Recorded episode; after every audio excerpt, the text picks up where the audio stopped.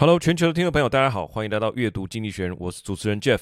那么在每一集的阅读经济学人 Podcast 里面呢，我们都会一起来看一篇经济学人杂志最新的这个封面文章。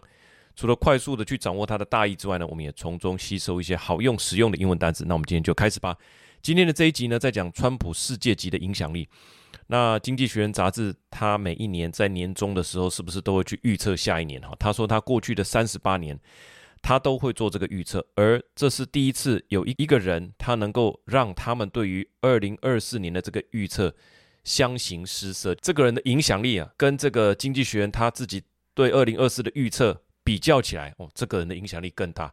你对未来，当然你有你的预测嘛，那有多少准度不一定，但是这三十八年来，他们都在做这件事情，表示应该是受到一定程度的这种重视哈。但是另外一个变数却大到让他们相形失色。他的英文是说：“No single person has ever eclipsed our analysis as much as Donald Trump eclipsed 2024。Eclipse 就是日食的意思哈。那封面上是川普的一个剪影，像一个日食一样，哎，盖住一半的世界，说的就是他对二零二四的影响非同小可的意思。那么讲到川普，我们回顾过去二零一六到二零二零这个川普主政的那段日子哈，我想大家也都还记忆犹新。”那毕竟也才过了没几年哈，一开始是在这个海湖庄园招待习近平，并且让他自己的孙女在习主席面前。呃，演唱这个《茉莉花》啊，那我想那一刻真的是应该是蛮蛮感动的吧？就觉得说这个文化上啊，然后这些领导人之间可以这样子呃这么融洽哈，相处这么融洽。但是接下来这个中美贸易大战哈就上演了。那个时候开始大家关心就是说啊，现在关税要变几趴啦哈，那可能带来什么经济的影响啊？然后呃，刘鹤来了美国，那他的这个美国的美努钦啊，他们又去了中国，差不多都在。不停的会面当中，哈，关心这些呃关税的趴数的改变。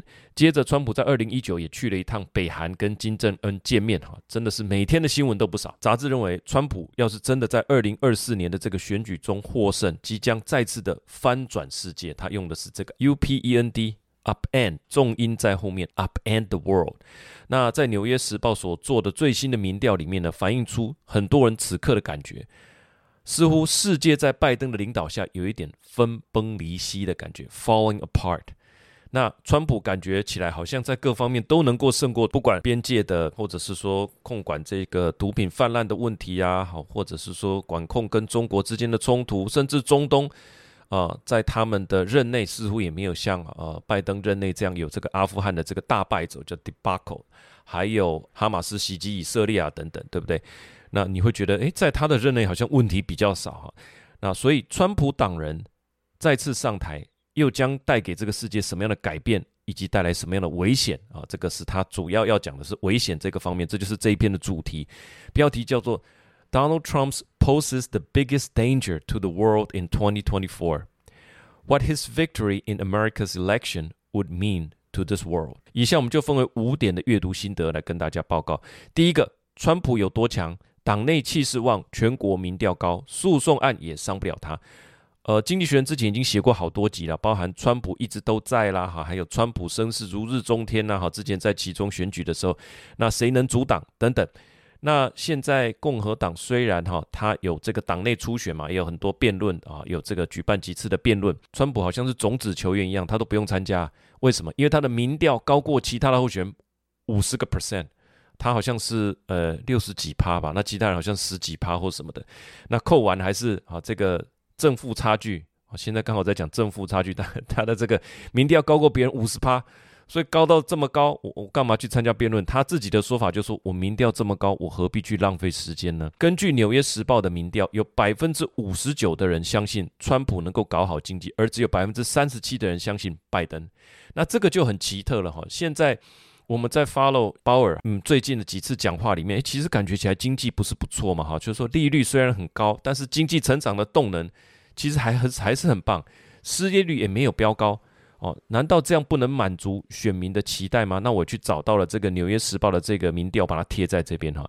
那特别有一题就是《经济学人》杂志里面所提到的这个呃这一题，他是说他的题目是说，先不管你最后要投给谁，哈，先把。选票的那一部分摒除在外，请问你觉得关于某某个方面谁会做得比较好？Do a better job on 啊某某这个 subject 可能是 economy 或者是什么 border 啊，那川普得到了更多的肯定。那这张图在这边大家可以看到，就是说，呃，在几个呃州里面呢，川普他在经济的这个项目里面，他得到的肯定哈，你觉得谁会做得比较好？他只是纯粹一个比较，Who will do a better job？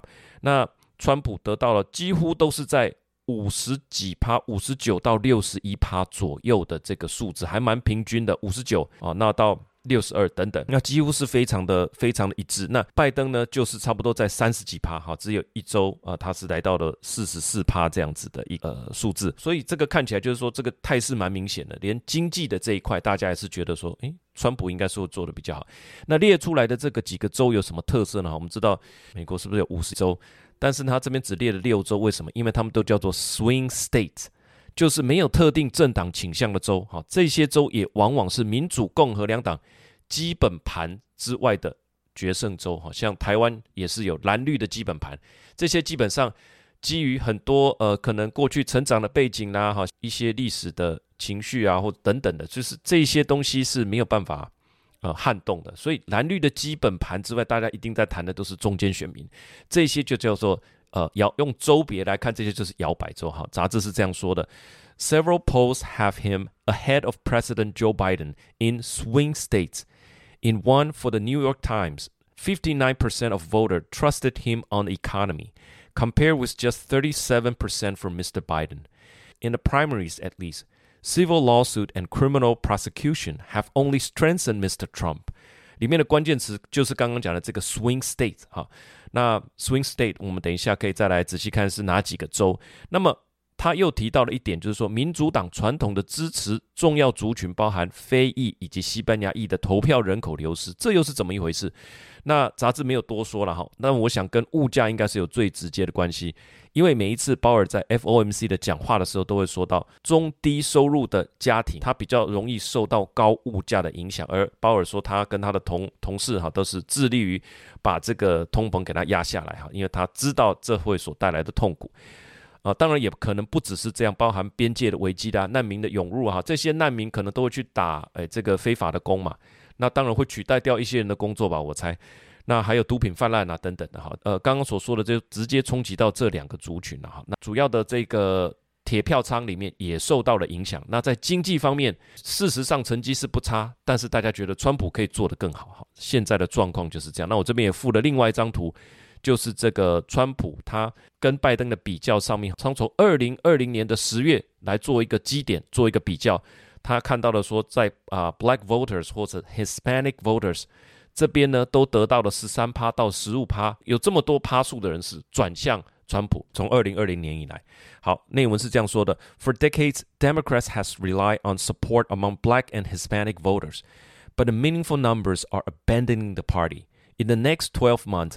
A stumble by either candidate could determine the race, and thus upend the world. Upend the world. 那 U P E N D 哈，这个常常在嗯讲到很多政治或者是说国际局势都会讲到这个，它其实就是翻转的意思。把 and 放在上面，那当然就是上下颠倒嘛，翻转的意思。Upend。好，另外一个词是 swing state 哈，这个我们再来看一下，叫做摇摆州，也叫做战场州 （battleground state）、游离州或关键州都可以哈。就是说，他没有特定候选人或政党拥有压倒性的支持度的这些州，所以成为民主跟共和两党在总统选举中争取的目标。那现在哪些是摇摆州呢？亚利桑那州、乔治亚州、密西根州、内华达州、宾州，还有威斯康星州。那在这六个州里面呢，根据这些民调，除了刚刚讲经济的那个之外，如果把它总合起来看，呃，拜登只有。在一个州，就是威斯康星州领先而已，而且小赢两个百分点。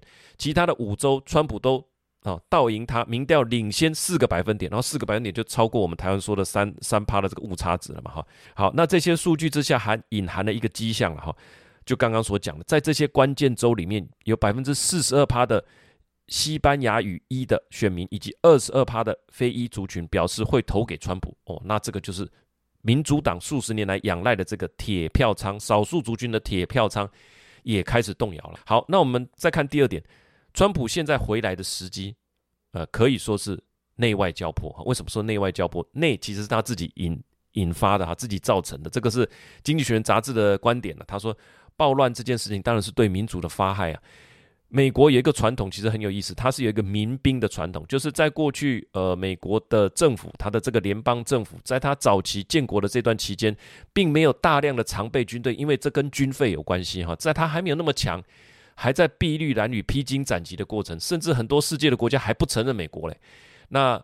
他必须跟世界各国哦，有些在美洲有殖民地的必须去战争，他仰赖的就是民兵，所以美国有一个民兵的传统。那这一群人，所以你可以看到他们带着枪，穿着防弹衣，走在路上没事啊，站在那边当警卫也没事。一月六号的这个国会山庄的暴动事件里面，他们被川普煽动了嘛？他们觉得说这场选举被偷了。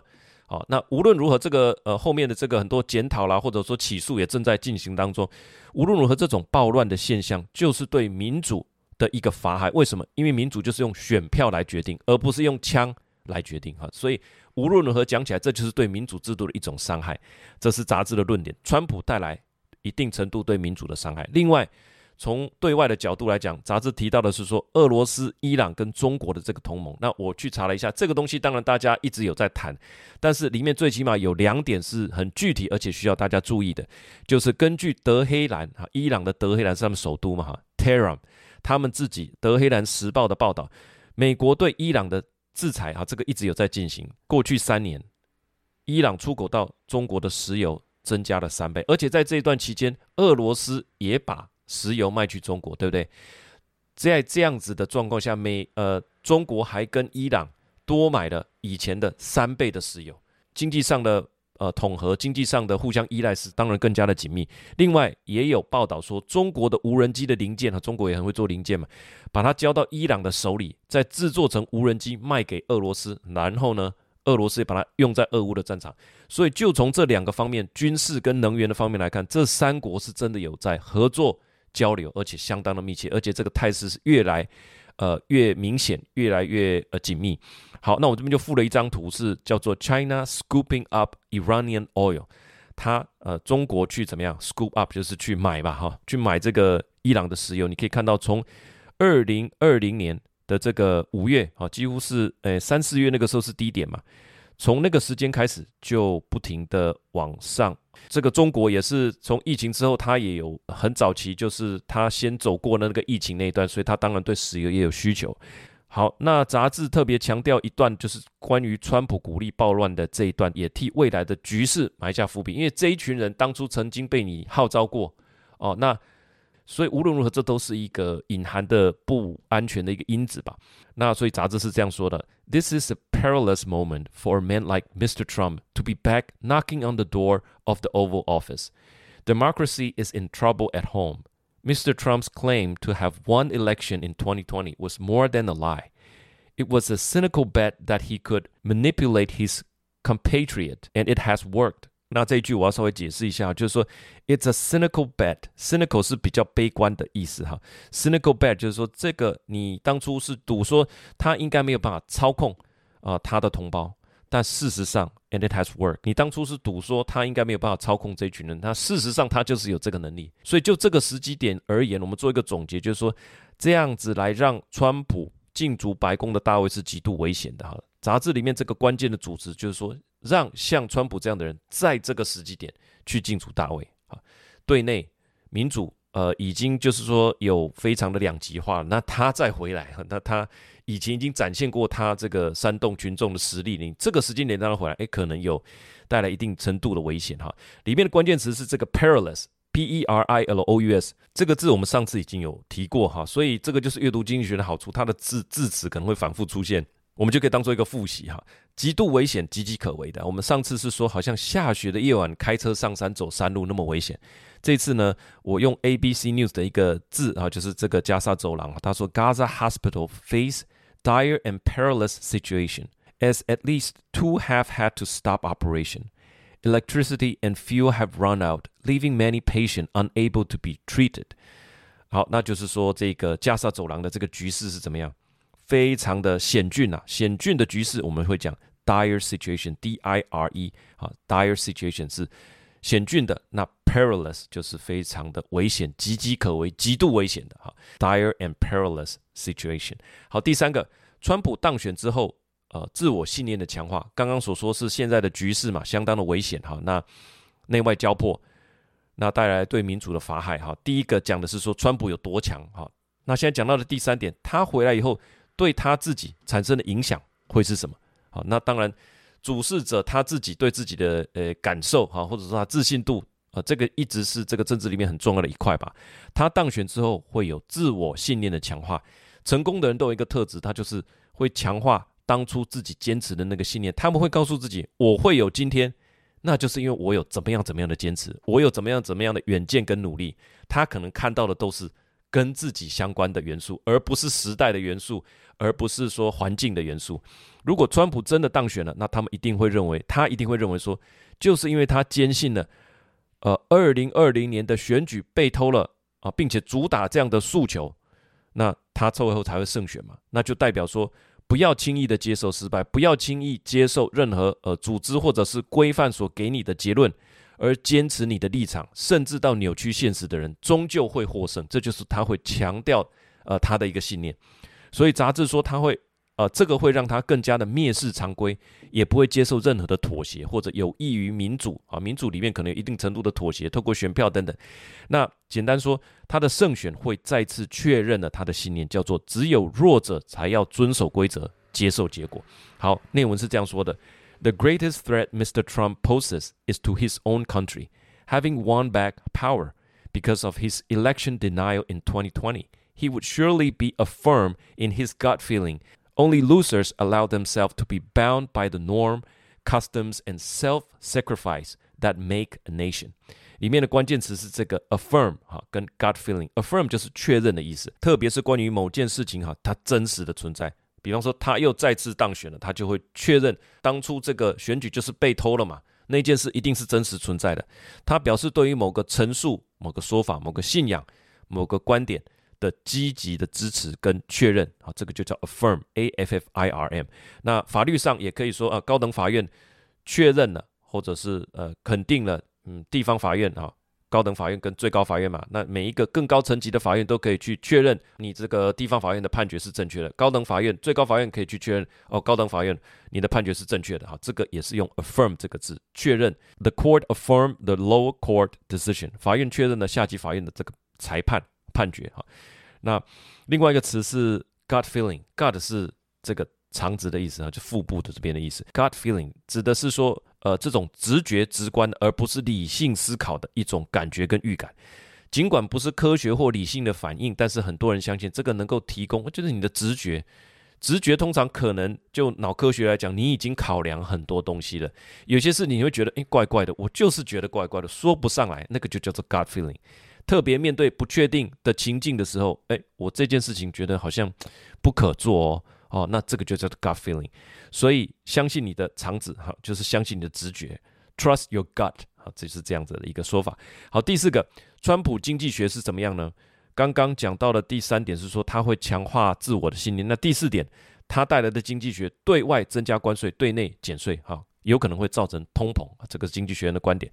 那增加关税会导致进口物品的价格增加嘛？那当然会造成物价上升的一个压力。那为什么减税也会造成物价上升呢？减税不是很好吗？减税呢，当然就是因为你对企业减税，那代表企业赚的钱不用缴那么多嘛。那你要不要多投资一点？投资一点，那你赚的钱不用分那么多给政府，诶，你可以多赚到自己口袋。所以它对于投资是一个鼓励的啊，它对投资有激励的作用。那企业所购买的物资其实也就是市场上的物资，这个就是说在一定的时间内。市面上或这个经济体里面，它的资源是有限的。比方说，你现在要呃，你有这个对盖房子，你进行这个投资抵减哦，那盖大楼所要用到的钢筋、钢材，可能跟这个离岸风电、风场他们所要用到钢材，就是同一批钢材嘛。钢材进口量就是这么多，或者是你的产量炼钢厂的。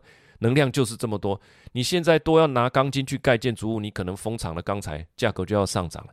所以在任何时刻，资源都是固定有限的，更多人买，进出市场的资源，那物价就有上行的压力。所以杂志认为说，诶，这件事情可能会带来物价，就是物价通膨又下不去了。川普他又搭配了这个减税，减税代表说政府会拿到更少的钱，但是政府现在呢，它本身的预算赤字已经早就是债台高筑了，而且现在利率仍高，代表它借款的成本增加，所以你要发债去找钱进来，难度增加了嘛？那你又要减税。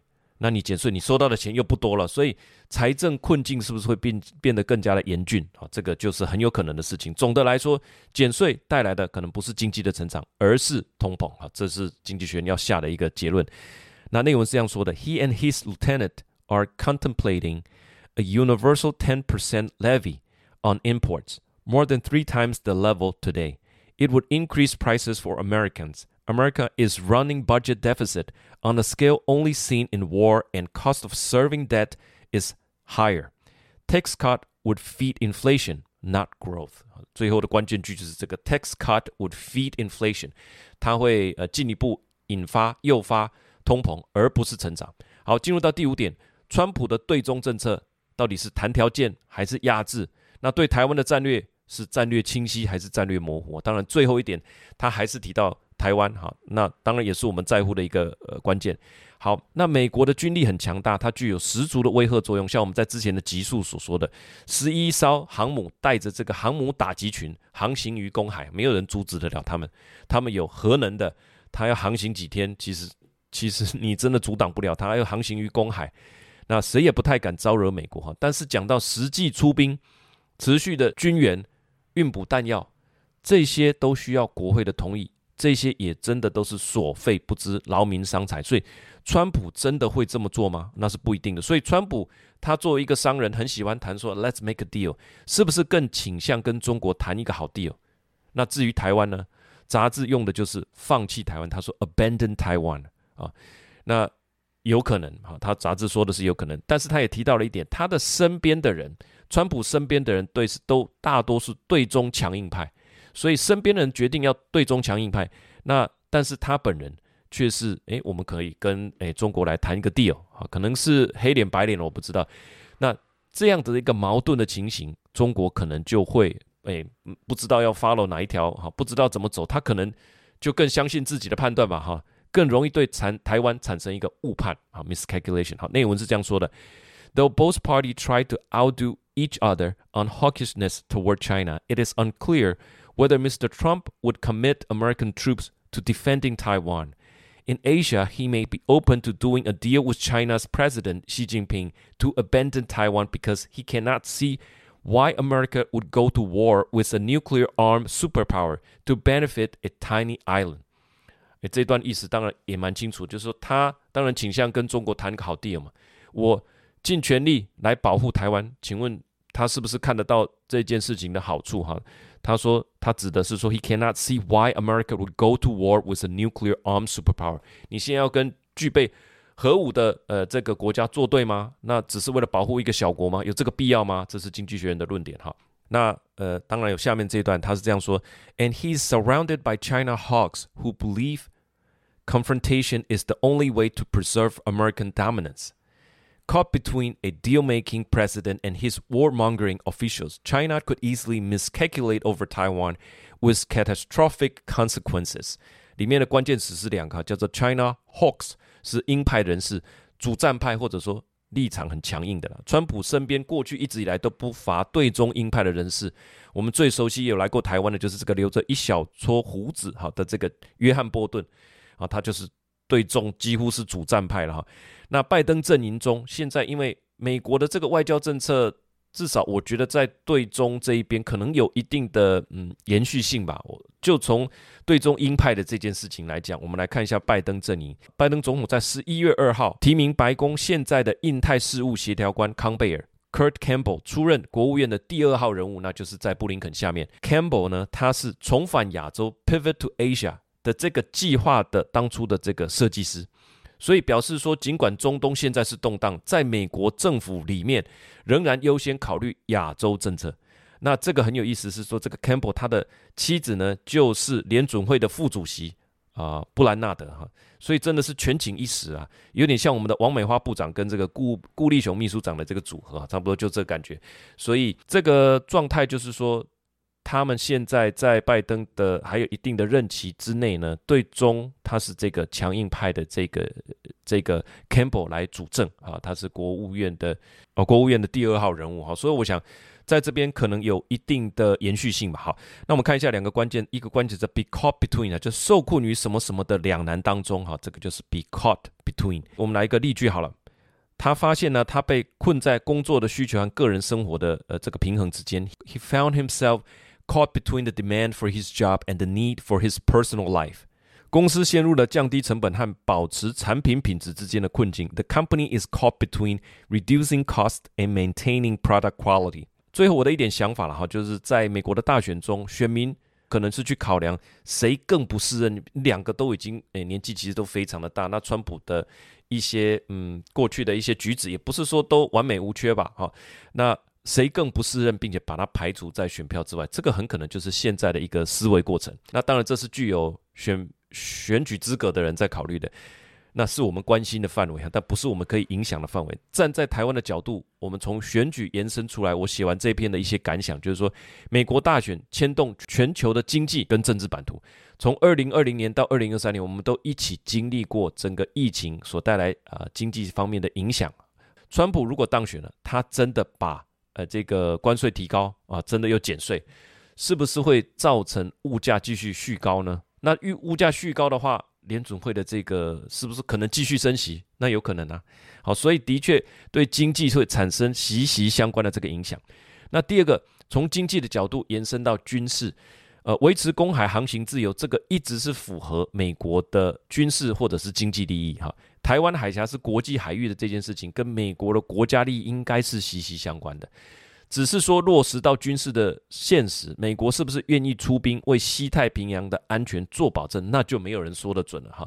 那从二零二五年一月二十号，美国新任的总统上任，再到这个他当四年一起嘛，再到二零二九年这一段期间，也就涵盖到我们上一篇所说的二零二七年是解放军成立一百周年，他可能进攻台湾的一个时间点。虽然习近平在这次的呃亚太经合会上面否认嘛。所以说没有二零二七，也没有二零三五啊哈，但是这些当然是根据他之前说过的话，说二零二七年他的军队要具备什么样的一个能力。那无论如何，美国的大选都是我们关心的范围，就是根据这几点，包含经济，包含呃这个台湾海峡的安危啊，包含中国是不是会在这个时间点，在这一位美国总统的任内有什么呃举动啊，所以说是我们关心的范围。好，那我这边附了一张图，就是说呃根据国际。呃的国际法的规定是十二海里，所以台湾的海峡的这个宽度是七十海里，最窄的地方。所以扣掉每个国家它自己的这个十二海里的经济海域之外，其实中间还有一道航道，这个是国际公海，也给大家做一个参考。好，第二个点，经济数字和民众的感受是两回事啊。就是我写到这边的时候，发现说，哎，其实经济好像不差，鲍尔也讲的都是不差。为什么第三季经济增长率有四点九，但是大家就觉得说不够好？所有的统计，所有的 GDP 的排名、世界排名等等，那是一回事；民众的感受是一回事。民众选择是说，谁能够真正帮到我？比方说，川普在德州他的演讲，他就说：“我上任的第一天，我宣誓就职，我回到白宫的路上，我第一个签的就是把所有对石油开采的禁令全部解除啊。”那下面当然是一片叫好。呃，在世界的排名是多少？然后，呃，人均 GDP 排名又赢过谁？其实。群众要的可能不是这个，是具体来讲，你能够带给我什么东西？哈，这个才是民众心念的所在。第三个感受就是说，美中未来跟台湾的方向，刚刚讲说放弃台湾这件事情，哈，美国有很多选项，它包含说，呃，对台湾的这个什么美台经济倡倡议，或者说对亚洲的一些经济架构，美国都可以选择不参与，它甚至可以暂停对台湾的军售。好，所以我觉得川普的思维以一个。谈 deal 的人的思维，他或许就是从调控跟台湾之间的关系，以及对台湾的支持，呃，来从中国以求从中国获得最多的好处。所以我猜，如果川普当选，整个二零二四到二零二八，台湾的心情应该都像喜三温暖。最后的一个一点小小的想法，就是说坚定的说出我们台湾的主张，我觉得还是最重要的一件事情。西方世界他们在一九四一年颁布一个大西洋宪章，哈，它的重要精神就是。不希望看见任何与人民意志不符合的领土变更，这是它的里面的重要精神。所以，咱家己就是爱心头了好定了，这个还是最重要的。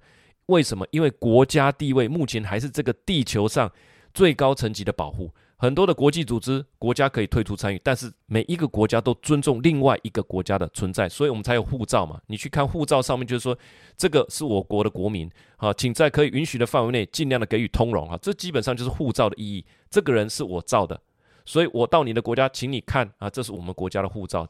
有时候你会觉得说惶惶终日，这个好像我们总是没有办法有一个很很确定的一个保障哈。那其实这样的感觉并不陌生。从一九七一年台湾退出联合国，再到一九七九年美国跟中国建交，台湾有两批的移民的高潮，就是从这个时候觉得说，哎呀不行了，台湾要被这个拿掉了哈，赶快移民到世界各国去。一九九五年到一九九六年也发生过台海危机，我还记得那个时候，直男里面有些洋将有美国身份的，没有请假，他可以有权利选择在哪里工作，他就跑回美国了哈。那。我们没有要去批评人家，这个是人家的家，他来台湾只是赚钱而已。但是选择留下来台湾的人，多半就保有一个强烈的台湾意识。也就在这样的环境里面，苦心经营了几十年。你如果从一九七一算起来，到今天已经五十年了。当初在台湾的这些创业的年轻人，二十几岁啊开始创业的，现在都六七十岁了，成为产业的大佬了。除了半导体，台湾在其他的科技产业跟传产的实力放到世界舞台都是没有办法忽视的。所以，除了对台湾有帮助，也对这个世界做出实质的贡献。这个是我写到目前觉得说，这或许就是台湾真正的唯一的保障，让台湾成为世界的台湾。呃，另外，川普上任对台湾最大的影响，我觉得可能是对台的军售这一块了哈。呃，军售这个东西不是我们把钱汇过去，他就把武器寄过来，还没有这么简单。那当中应该有很多的点点滴滴。我们希望有机会可以来邀请一些军售方面的专家上我们的专家谈天说地的这个单元。好，当然最后如果台湾人民的意愿表现，这个是很重要。如果民意的结果，整个台湾岛是比较倾向于统一，那美国应该就。不会同意哈，你但他的军事产能也是有限的，那就何必再卖给台湾呢？他们都想要统一了，呃，这就是这一篇我们阅读之后的一些小小的一些自己的想法，好，那分享给大家，那愿愿我们一起这个坚定前行哈，让台湾成为世界的台湾，不论你在呃世界的哪一个角落努力，我们都心系台湾。好，以上我们就是我们这一集的阅读经济学人的呃心得分享，那么每一次的。这个 podcast 里面，我们都会准备呃文字稿。那文字稿除了说印出来呃很心里很踏实之外呢，同时呢，呃里面出现的单字，像今天哈、它也出现过很多重复的单字，慢慢慢慢这些单字就可以被我们所用了哈。如果你觉得这种文字的讲稿对你有帮助啊，欢迎到我们的这个 podcast 说明栏里面都有我们订阅的连接。那我们今天节目就进行到这边，谢谢大家，我们下一集再见，拜拜。